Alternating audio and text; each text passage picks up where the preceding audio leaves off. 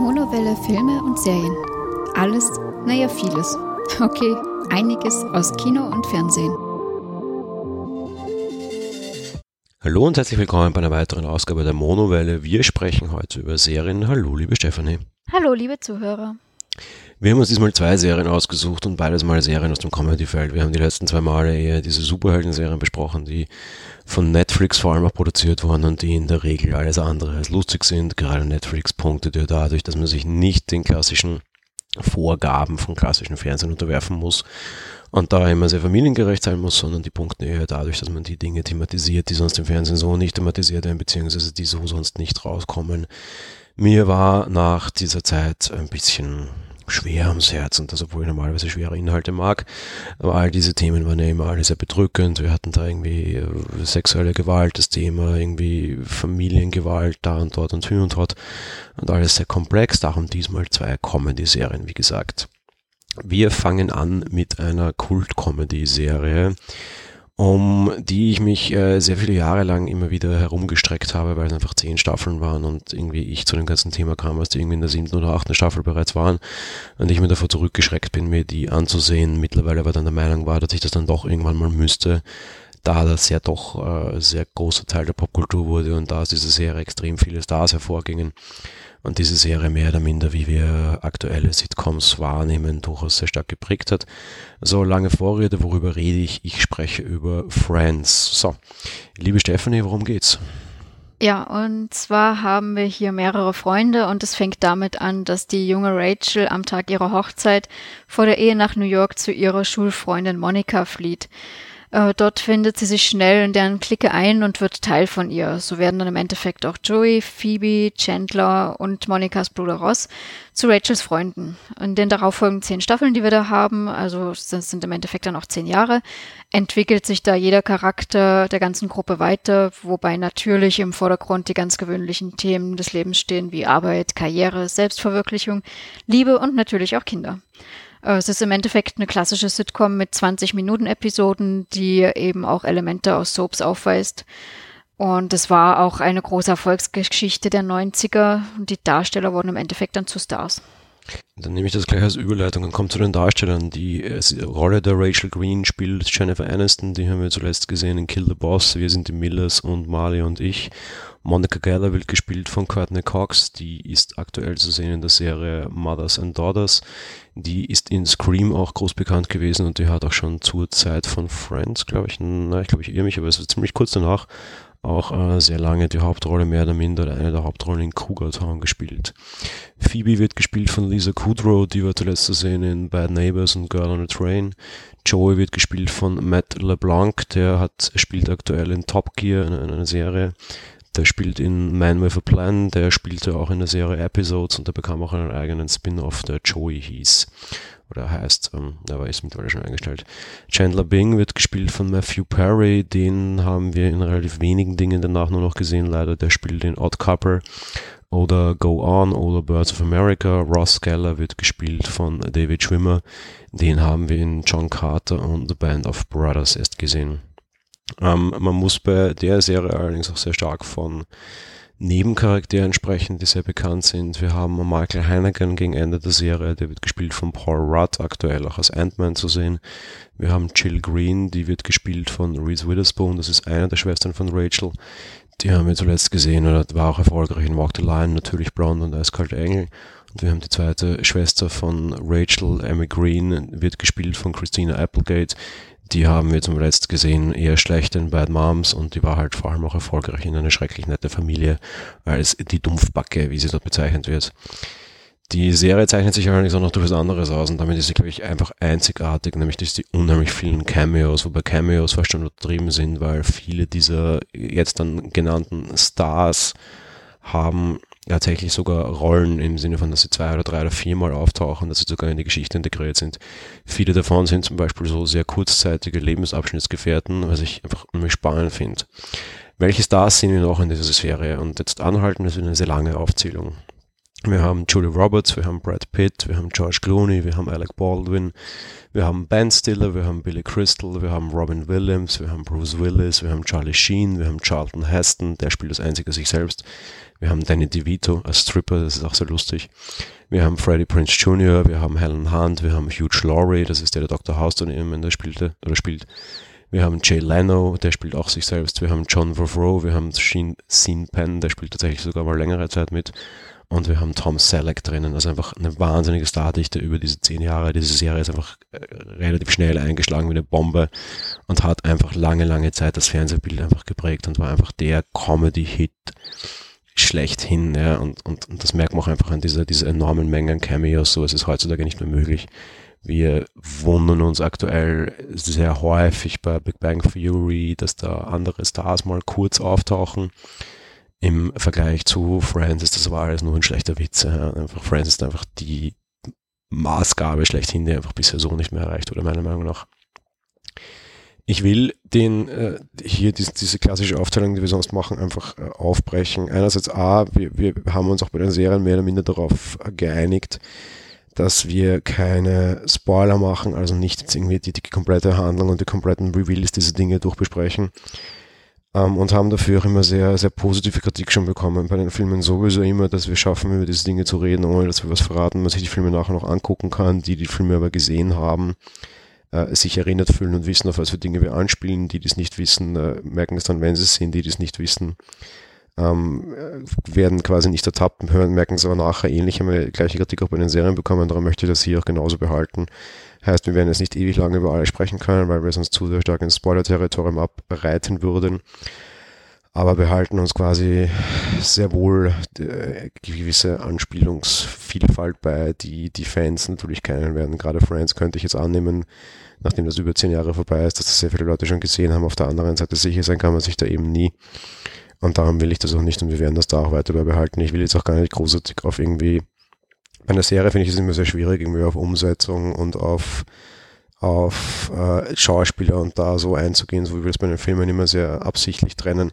Ich finde das bei einer Serie eher sinnlos und mag das da insofern eher lassen, einfach nur mal im, im Generellen über diese Serie sprechen und dann einfach nur auf das Fazit kurz, kurz, kurz kommen. So, passt das für dich? Ja, natürlich, auf jeden Fall. Ähm, ja, dann äh, sag mal, wie, wie, wie ist diese Serie für dich? Wie gestaltet sich das für dich? Wie, wie, wie kommst du damit klar, unter Anführungsstrichen? Also erstmal muss ich vorweg schicken, dass äh, als äh, die Frage im Raum stand, ob wir Friends gucken, ich erstmal dachte, oh, so ein altes Ding und dann auch noch so lang, weil gerade bei so Sitcoms, die ja schon älter sind, das ist dann immer so fraglich, ob man die sich später noch so gut anschauen kann. Ich habe, glaube ich, auch erst ein paar Folgen gebraucht und habe am Anfang gedacht, was ist das für ein Quatsch? Aber man kommt echt sehr, sehr schnell rein und äh, am Endeffekt haben sich diese zehn Staffeln dann auch sehr schnell weggeschaut und man wollte auch immer wissen, was passiert jetzt. Ich muss auch zugeben, ich schaue auch selber eine Telenovela im Alltag, also ich kann sowas schon sehr gut und da habe ich dann genauso mitgefiebert, wie geht's jetzt weiter mit den Charakteren. Dementsprechend äh, war es da halt eben auch so, dass ich hier genauso da saß und dachte, ah, hoffentlich passiert jetzt das und das und äh, ja, keine Ahnung. Also es war sehr, sehr kurzweilig. Es sind ja immer, wie schon angesprochen, so 20 Minuten Episoden nur und dementsprechend wirklich äh, zum einen gut mal auch zwischendurch zum paar Folgen schauen und zum anderen dadurch, dass die Schauspieler auch echt gut sind, war es aus meiner Sicht generell sehr kurzweilig, sehr gut, sehr unterhaltsam. Also ich ich war sehr überrascht auch eben eben aufgrund meiner Einstellung am Anfang von wegen, na, es ist schon so ein altes Zeug, mal schauen. Was die Serie, finde ich, sehr schön zeigt, ist, dass gewisse Themen und gewisse Dinge einfach nie alt werden oder irgendwie nie schlecht werden, unter Anführungsstrichen. Du hast es gerade selber mehrmals gesagt, so altes Zeugs, mehr oder minder, ja. Und ich, ich dachte mir das ähnlich, weil ich mir dachte, okay, die große Frage ist halt einfach immer, wie, wie solche Serien altern. Und die große Antwort ist in dem Fall einfach, diese Serie altert einfach unheimlich gut. Und ich glaube, die kannst du auch irgendwie in 20 Jahren noch angucken. Die Antwort ist technisch natürlich nicht, äh, altert technisch natürlich irgendwie nicht sehr gut, weil es einfach nicht sehr hochwertig produziert ist. Und das merkt man auch, ähm, das ist teilweise sehr charmant, teilweise sehr schlecht.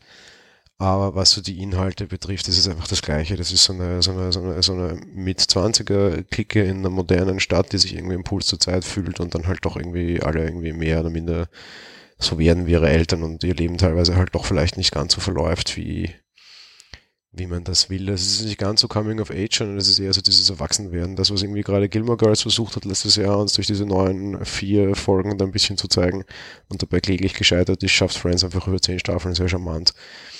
Zugegeben ist natürlich alles sehr stark überspitzt. Ähm, die, die Menge an Beziehungen, die wir hier in zehn Jahren erleben, erleben die meisten Menschen in tausend Jahren nicht gemeinsam. Ähm, das ist alles ein bisschen sehr krass.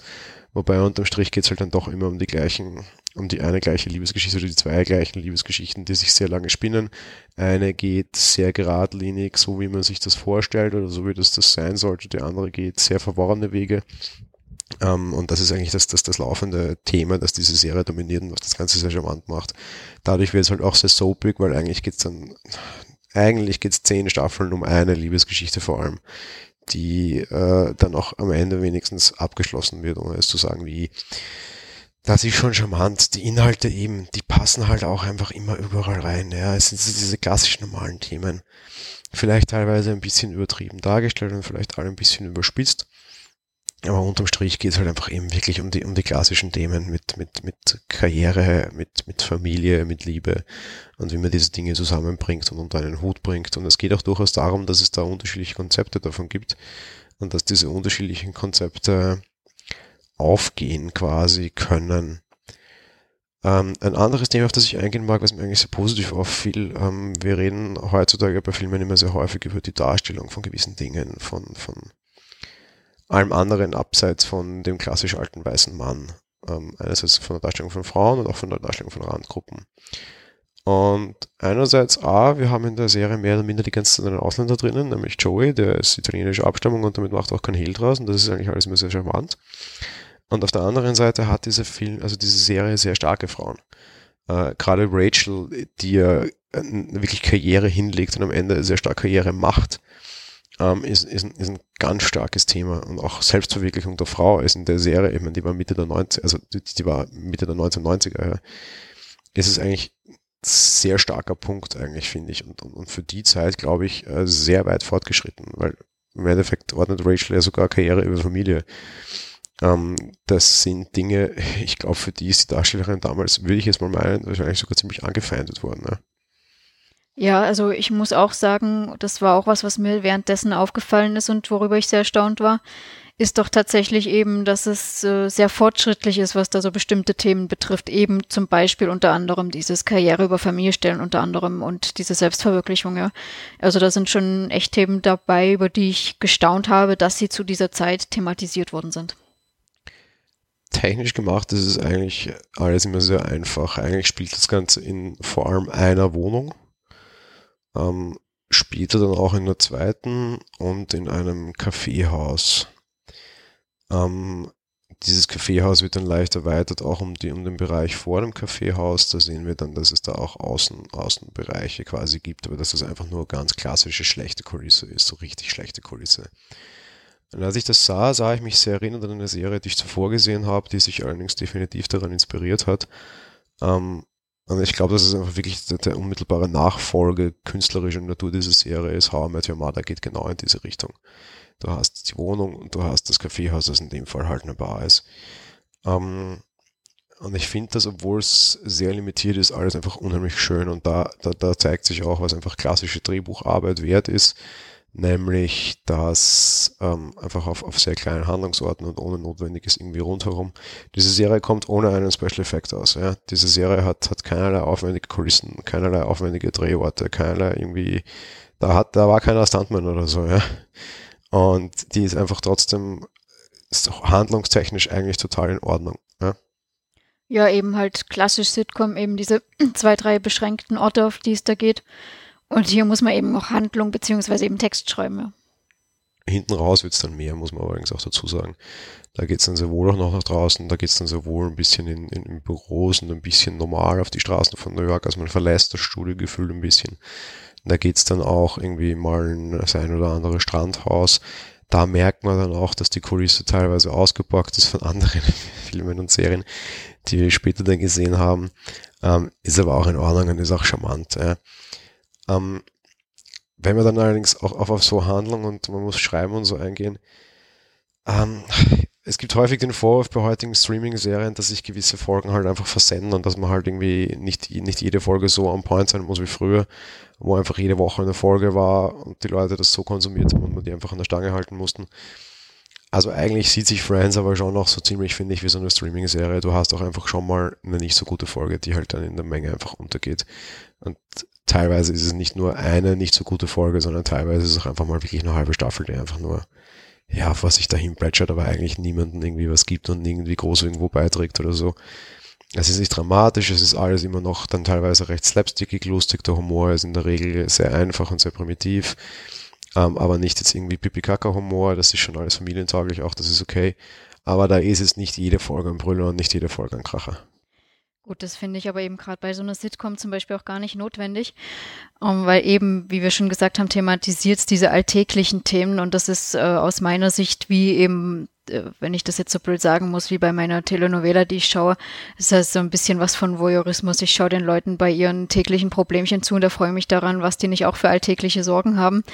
Und dadurch, dass das hier ganz genauso ist, ist es halt eben auch total wurscht, wenn da mal eine halbe Serie, äh, eine halbe Staffel lang da was dahin plätschert, weil so spielt das Leben nun mal. Naja, wenn ich mir denke, dass ich diese, diese Serie früher auf äh, NBC verfolgt hätte und geschaut hätte, da dem tatsächlich äh, Folge für Folge dabei gewesen wäre und dann quasi, naja, ein halbes Jahr lang irgendwie nur so Geplätscher gesehen hätte, wäre das jetzt nicht so okay. Wir haben es jetzt im Binge gewatcht, quasi im, im klassischen Netflix-Stile oder so, ja. Ähm, also wie diese Serie ausgestaltet wurde, war das nicht möglich, ja. Ja, ist aber bei meiner Telenovela eben auch so. Es kommt täglich und du hast nicht immer was so ein Inhalt, das meine ich ja. Das ist, ich glaube, jemanden, der sowas gerne schaut, äh, ist das dann auch wurscht, weil er einfach nur interessiert ist, auch wenn da mal weniger passiert. Ansonsten so den, den, den Fortschritt über die zehn Staffeln per se finde ich, finde ich sehr angenehm. Gerade ich habe mir nach der, nach der letzten Folge den Spaß gemacht und nochmal die erste angesehen. Ähm, über zehn Jahre entwickeln sich natürlich die Schauspieler optisch weiter logisch, es entwickelt sich auch die Mode weiter logisch. Es ist so ein bisschen so ein Guideline durch eine, durch, durch eine Zeit und vielleicht auch so ein bisschen durch das Leben der Schauspieler hindurch. Und diese Charaktere entwickeln sich weiter, einfach jetzt nicht nur optisch, was ich gerade gesagt habe, sondern auch einfach wirklich quasi inhaltlich und tiefgangsmäßig. Nichts Schlimmeres, als wenn so ein, so ein Schmarrn passiert und es einfach keinen Progress quasi bei den, bei den Inhalten auch gibt und so, ja. Ähm, mit dieser Serie sind die Schauspieler gealtert, mit dieser Serie sind die Inhalte gealtert, mit dieser Serie sind die Mode gealtert und mit dieser Serie sind wahrscheinlich auch die Zuseher gealtert. Und das finde ich einfach eine, eine, sehr nette Begleitung hindurch. Wenn du das so wie wir es über ein paar Wochen eigentlich nur siehst, ist das vielleicht sogar ein bisschen krass, ein bisschen zu viel. Ich kann mir das allerdings sehr charmant tatsächlich noch vorstellen, dass du quasi mit den Leuten so mitalterst. Das finde ich schon sehr nett. Auf jeden Fall, das ist dann auf jeden Fall, das ist dann total charmant, wenn du diese Entwicklung da über die Zeit mit hast. Und wahrscheinlich eben, wenn du das so immer nur am Stück so schauen kannst und äh, also nur Folge pro Folge meine ich und jetzt nicht so wie wir, wahrscheinlich merkst du es dann nicht mal so richtig und es fällt dir gar nicht auf, weil es sich für dich ja auch alles ändert in der Zeit. Es fällt mir jetzt sehr schwer, noch viel mehr über diese Serie zu erzählen. Entweder A, ohne zu spoilern, beziehungsweise B, ehrlich genommen kann man die Handlung dieser, dieser, dieser zehn Staffeln sogar zusammenfassen in ja, wahrscheinlich drei Minuten, wenn es hochkommt weil natürlich sehr viel, was dazwischen passiert, einfach fürs Ende völlig irrelevant ist. Im Endeffekt geht es darum, dass zwei Liebesgeschichten sich entspinnen und dann halt auch mehr oder minder ein Ende finden, wie auch immer das sein mag. Ja. Das ist dann eben der andere Teil der Medaille, aber eigentlich alles, was dazwischen passiert jede Liebe leider dazwischen einfach mehr oder minder relativ irrelevant ist. Ja, jetzt kann man natürlich sagen, na ja, aber die prägt natürlich die Charaktere, ist ein Quatsch, ja, das prägt die Charaktere überhaupt nicht. Ähm, aber bei der Serie muss man halt auch einfach klar sagen, der Weg ist das Ziel. Ja. Da, da geht es gar nicht so darum, was, was so unterm Strich überbleibt, sondern einfach da ist der Weg und das Zusehen dabei. Einfach das, was den Charme ausmacht. Und das ist nicht so wie bei meinetwegen auch den Serien, die wir das letzte Mal besprochen haben, dass du jetzt hergehen kannst und sagen kannst, okay, zack, zack, zack, zack, zack und die Welt entwickelt sich so weiter. Bei Friends geht es nicht darum, ja. Die Welt entwickelt sich überhaupt nicht weiter. Das ist völlig irrelevant. Das hat keinen Bezug zu irgendwelchen Dingen, die, die in der Zeit damals passiert sind oder so, ja. Ähm, gar keine. Das hat einige nette Nebenspäße drinnen, dass irgendwie Jennifer Aniston und Matthew Perry über, über Windows äh, lästern. Das war übrigens die Zeit, wo die beiden die äh, Leitgesichter von Windows waren und unter Steve Ballmer damals äh, Windows-Schulungen gegeben haben und auf der Bühne die Pressefiguren dieses Betriebssystems waren. Und dann ist es irgendwie ein bisschen lustig, wenn sie darüber witzeln in, in Friends, dass Windows ein absolut mistiges Betriebssystem ist. Das sind Dinge, die man wissen kann, wenn man mit der, mit der aktuellen Lage quasi ein bisschen oder mit der Zeit ein bisschen verbunden ist. Aber irgendwie so Politik und Co. macht da nicht wirklich irgendwie eine Runde, außer dass sie mal über den Präsidenten schimpfen, was du halt einfach immer kannst, egal welche, welcher Mensch da gerade vorne steht. Ähm, aber eben, ja, da geht's um die, da geht's um deren Universum, da geht's darum, wie die sich und so weiterentwickeln und da ist das Leben das Ziel. Am Ende ist wahrscheinlich ein, so traurig es klingen mag, wenn du ein normales Leben eines Menschen zusammenfasst, sind es wahrscheinlich meistens auch nicht mehr als drei Zeilen. Und ähnlich ist es da auch in der Serie und das ist aber auch in Ordnung und das macht Spaß. Ja, ich dachte mir gerade ähnliches. Also wenn jemand einen Film oder eine Serie über mein Leben macht, ist das wahrscheinlich langweiliger, als wenn ich mir Friends anschaue. Dementsprechend äh, finde ich das eben auch alles sehr charmant und eben so, ja, diese kleinen Alltagsgeschichten, das ist wirklich mal so zum Nebenbei nett anschauen und äh, so ein bisschen spaßig, lustig, ja, durchaus gut zu machen. Ja, womit wir auch zum, zum Fazit kommen können, meiner Meinung nach, äh, ja, muss man gesehen haben, tolle Serie, hat definitiv viel geprägt. Und wenn es nicht nur die, die großen erfolgreichen äh, Charaktere und Darsteller dieser, dieser Serie geprägt im nachher dann im weiteren Verlauf immer auch tatsächlich sehr erfolgreich waren, so hat zumindest die Art, wie wir, wie wir Fernsehen und Serien heutzutage sehen und auch wie vor allem wie uns Sitcoms präsentiert werden, auf jeden Fall geprägt. Und kann man sich auch jetzt einfach über zehn Jahre nach dem Ende durchaus noch gut ansehen, finde ich. Auf jeden Fall, also allein schon durch die wirklich herausragende Darstellung der Schauspieler, finde ich, ist es einfach wirklich toll zum Anschauen und ja, ob man es jetzt muss oder nicht, aber auf jeden Fall ist es, ist es sehr schön und gut gemacht. Von dem her, von mir aus auch, kann man sich sehr, sehr gut anschauen, ja. Gut, dann können wir schon zur zweiten Serie der heutigen Folge kommen. Und das ist Chuck.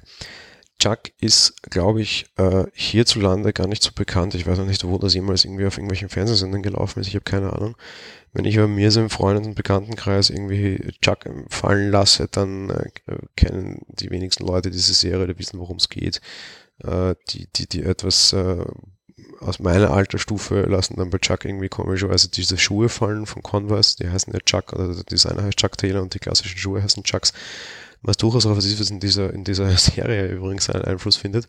Äh, ist jetzt einmal wieder das Gewitzel, welche Eltern sind so bösartig und nennen ihr Kind Chuck und B, der Hauptdarsteller Chuck trägt auch dauerhaft Chucks. Auch sehr lustig. So, das ist natürlich nicht die Handlung, sondern, liebe Stefanie, worum geht es tatsächlich in dieser Serie? Ja, wir haben den äh, glücklosen Computer-Nerd Chuck, der zusammen mit seinem besten Freund Morgan Grimes in einem Buymore arbeitet, also wo man so Computer und Technik verkauft und repariert. Und ähm, Chuck bekommt über seinen College-Freund Bryce einen Supercomputer, den sogenannten Intersect, ähm, von der NSA und CIA in sein Hirn eingespielt, der ab sofort sein Leben bestimmt. Aufgrund dessen werden ihm auch die Agenten Sarah und Casey zu, zur Seite gestellt. Und es beginnt ein gefährliches Doppelleben für ihn. Untertags arbeitet er eben als Reparateur für diese Computerfirma und in der Nacht ist er dann als ungeschulte äh, Superspion direkt an der Front. Im Laufe der Serie haben wir dann weitere Verstrickungen, wenn seine Familie äh, ja immer weiter klar wird, was da noch los ist. Außerdem spitzt sich die Situation mit den Regierungsbehörden zu. Jacques Freunde und Familie werden weiter immer dort hineingezogen. Und ja, letzten Endes ist natürlich auch diese gespielte Nähe zu Sarah und Casey immer mehr ein Problem. Ja, kommen wir zur Besetzung der ganzen Geschichte und die ist relativ hochwertig, sage ich mal. Äh, Chuck wird gespielt von Zachary Lev Levy, den kennen wir zum Beispiel aus Thor, den haben wir auch schon gesehen in Heroes Reborn und der war vor allem davor erfolgreich in Office Girl. Wir haben die Rolle der Sarah Walker, das ist die CIA-Agentin. Die wird gespielt von Yvonne Strachowski, die haben wir zuletzt gesehen, wo ich sie schon bejubelt habe, eben für ihre Rolle in Chuck. Die wird gespielt von Yvonne Strachowski, die hatten wir eben im Predator Upgrade jetzt drinnen, die hatten wir, oder haben wir aktuell sehr erfolgreich in Handman's Tale und wir haben sie in Dexter gehabt, wir haben John Casey, der von Adam Baldwin gespielt wird, der ähm, ist NSA-Agent in dem Fall. Der war zuletzt zu sehen in The Last Chip und hat eine ewige, eine ewige Rolle in meinem Herzen für seine Rolle in Firefly. Wir haben Ali Patowski, seine Schwester, Sarah Lancaster spielt die, die hatten wir in weniger Sachen. Das war zum Beispiel The Stray oder Der Richter. Wir haben Devin Woodcomb, das ist der Freund von Chucks Schwester, der wird gespielt von Ryan McPa McParlin. Den hatten wir in diversesten Kurzauftritten in CSI, ansonsten in Fernsehfilmen, also eher unbekannt. Und wir haben seinen besten Freund Morgan Grimes gespielt von Joshua Gomez. Den hatten wir zum Beispiel in Without a Trace, also eigentlich abgesehen von Chuck und Sarah und John, also den drei Hauptcharakteren auch eher relativ ähm, ja, unbedeutende Schauspieler, die aber, um auch gleich auf die, die normale Besprechung überzukommen, finde ich, äh, diese Rolle, diese Serie lebt von sehr vielen Dingen. Ähm, das erste, wovon sie lebt, ist definitiv die, die Leistung der, der Schauspieler. Chuck und Sarah sind ein Traumgespann. Ähm, das ist jetzt kein Spoiler, weil es ist sehr naheliegend und es ist auch gleich in der ersten Staffel, wo es natürlich auch immer wieder um eine Liebesgeschichte geht und eine Liebesgeschichte der völlig anderen Art, weil äh, es eine, eine, eine diktierte Liebesgeschichte ist. Teil ihrer Tarnung und Teil ihrer Deckung ist, dass sie ein Paar sind. In Realität sind sie es aber nicht. Und natürlich damit auch irgendwie da alle Freunde belügen und betrügen, aber irgendwann wird diese Liebesgeschichte halt dann vielleicht doch mehr oder vielleicht nicht und eigentlich ist es Arbeit, eigentlich ist es Tarnung, eigentlich ist es nicht. Es ist einfach ein unheimlich krasses Auf und Ab und auch wenn es eine totale Nerd-Serie klingt, ist diese Serie für mich vor allem eins, eine wunderbare Liebesgeschichte, die ich so in dieser Form einfach nie gesehen habe und nie wieder danach auch gesehen habe, die ich einfach unheimlich charmant finde und auch einfach wirklich wunderbar dargestellt. Ja, ähm, ich stimme auf jeden Fall vollkommen zu, dass das im Endeffekt diese eine große Handlung mehr oder minder da drin ist, äh, was wir diese Liebesgeschichte so oder so haben und dann eben ja, die Familie dann natürlich auch blöd verstrickt wird. Ähm, ja, ob wundervoll oder nicht, kann man streiten, aber auf jeden Fall sehr lustig und sehr komisch, um das von der Komödie abzuleiten jetzt. Also in dem Fall ein großer Unterhaltungswert und echt gut gemacht. Das muss man auch einfach ganz klar dazu sagen, ja. Es ist, es ist eine Comedy-Serie und das ist sie halt einfach durch und durch. Das ist, es ist auch nicht irgendwie ein Liebesdrama, weil ich sage, für mich ist die Liebesgeschichte im Vordergrund. Also im ersten Vordergrund steht mal vor allem, dass es einfach eine Komödie ist. Und da trägt auch einfach diese, dieses komische Setting dabei, dass irgendwie ein Computer-Nerd, der von nichts in Ahnung hat, plötzlich quasi zum Spion wird, weil er irgendwie alle Geheimnisse der Regierung als einziger in seinem Kopf hat und darum unverzichtbar ist. Ja das, das macht vor allem am Anfang sehr lustig. Im weiteren Verlauf entwickeln sich aber einfach diese Charaktere einfach irre weiter. Die Geschichte entwickelt sich weiter.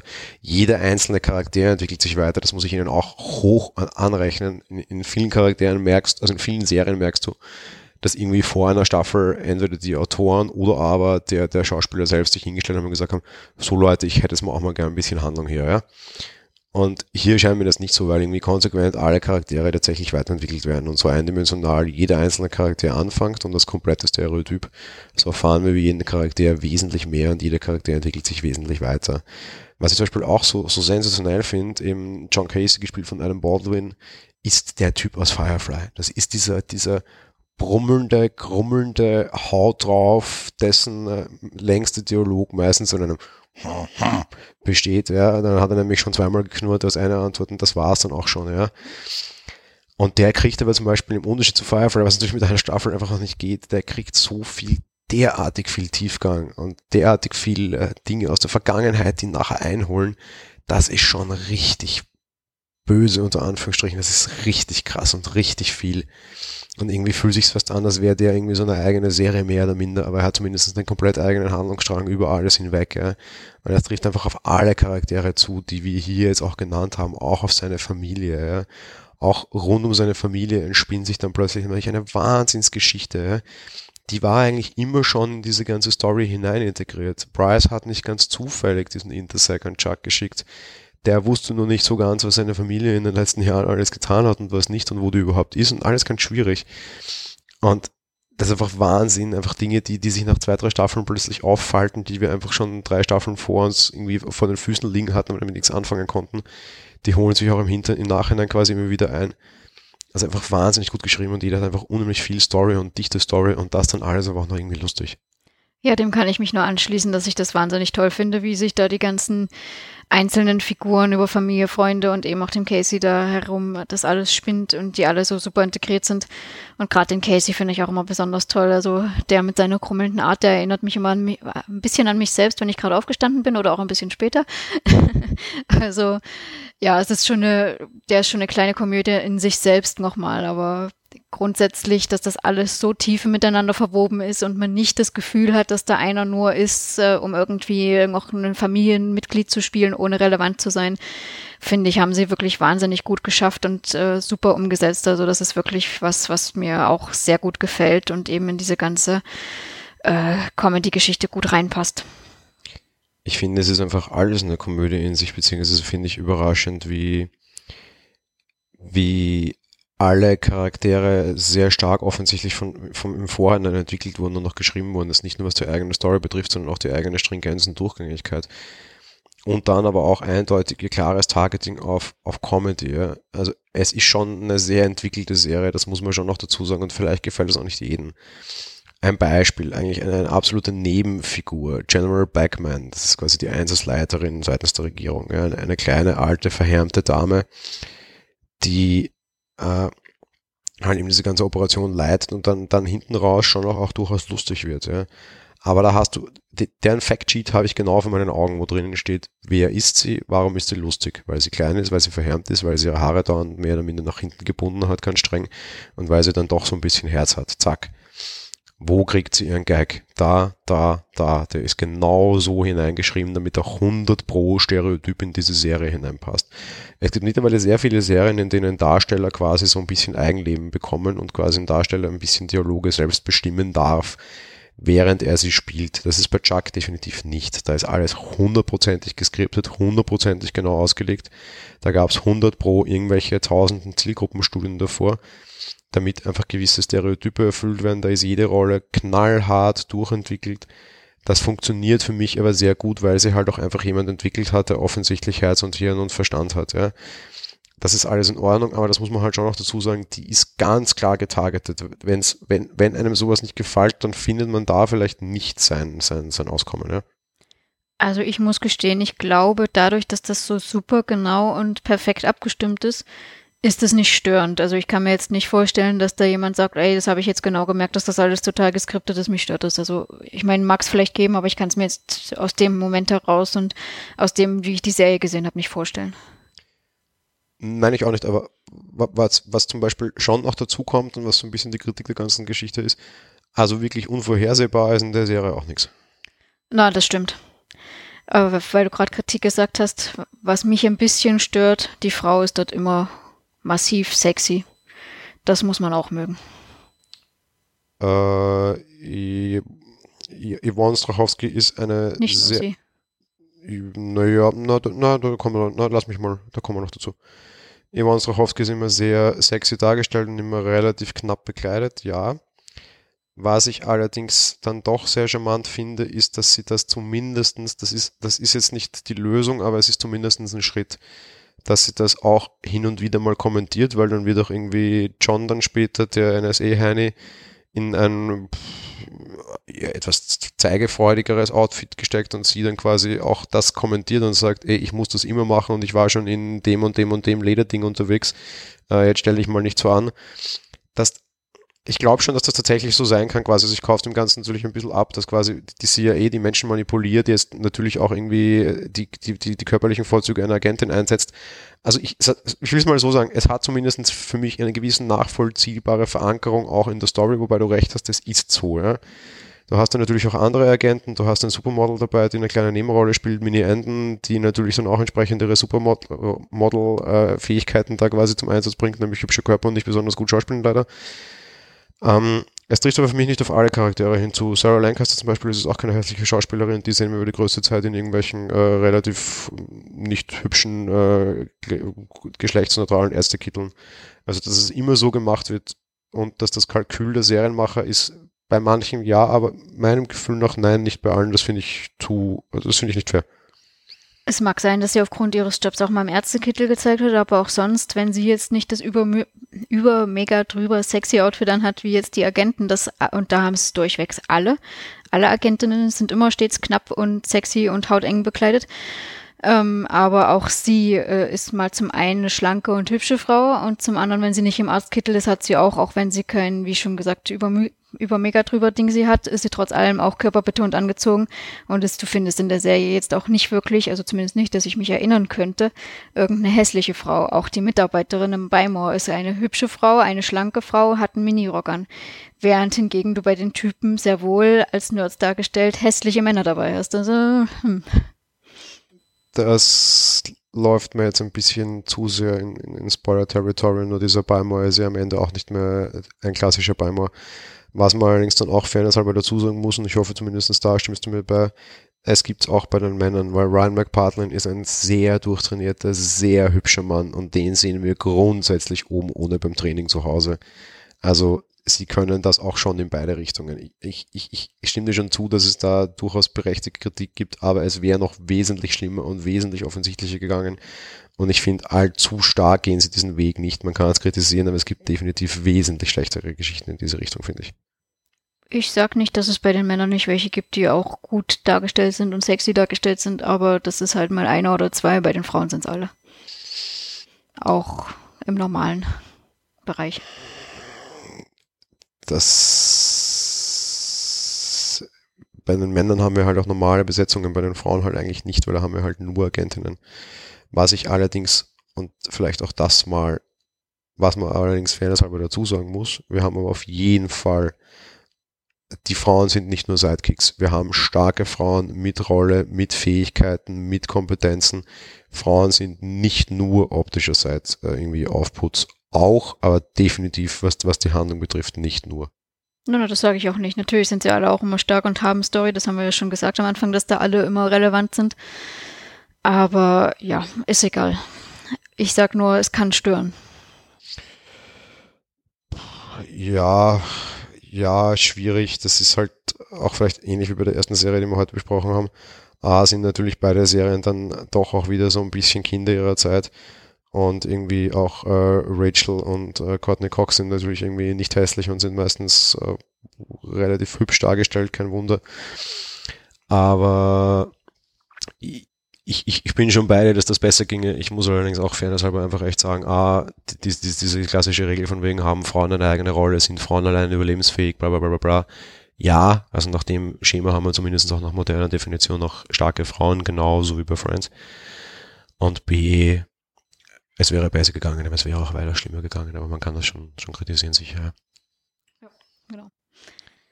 Haben wir noch großes über Chuck zu sagen? Ähm, die Serie hat irgendwie fünf oder sechs Staffeln, ich weiß es gar nicht auswendig, ich glaube fünf.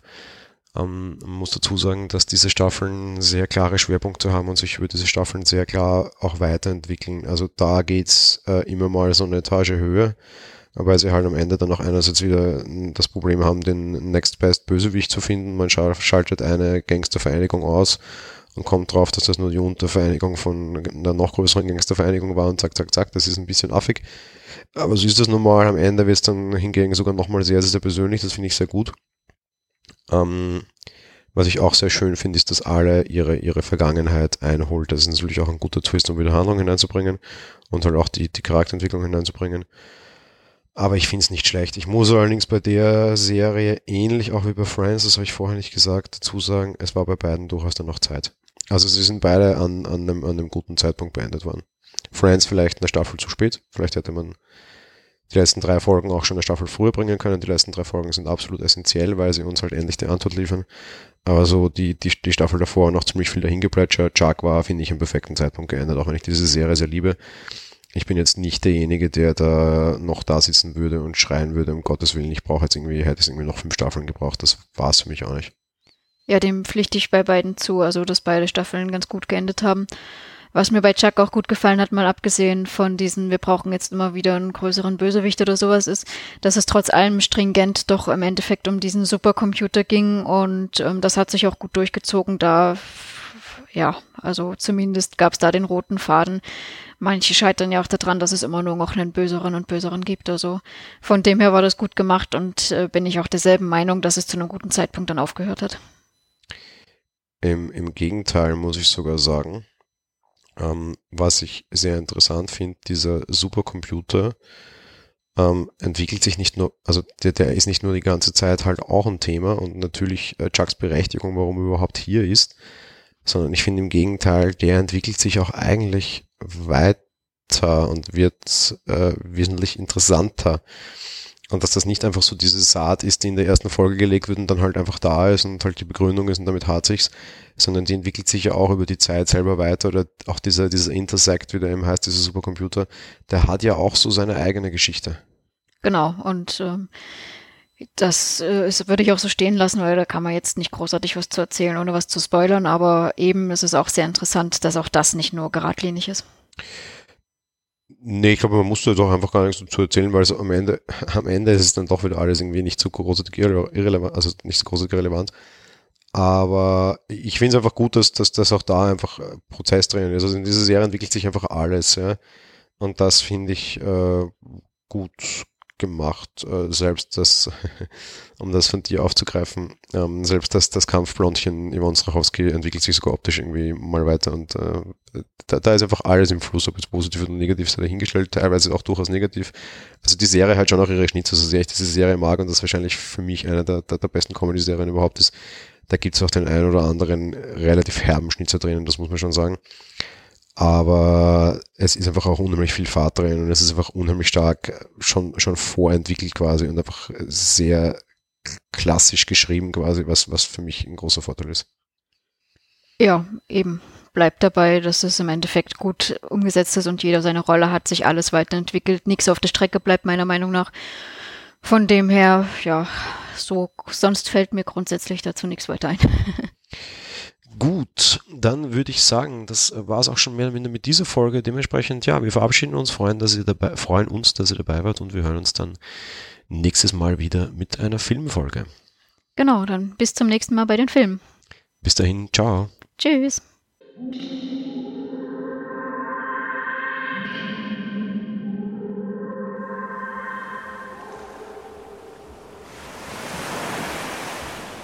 Monowelle ist ein kostenloser und privater Podcast von Jan Gruber. Mehr Informationen dazu findet ihr unter www.monowelle.at. Abonniert den Podcast mit iTunes oder dem Podcatcher eurer Wahl. Wir freuen uns über Kommentare auf der Webseite, Audiokommentare, Empfehlungen oder gar Bewertungen bei iTunes.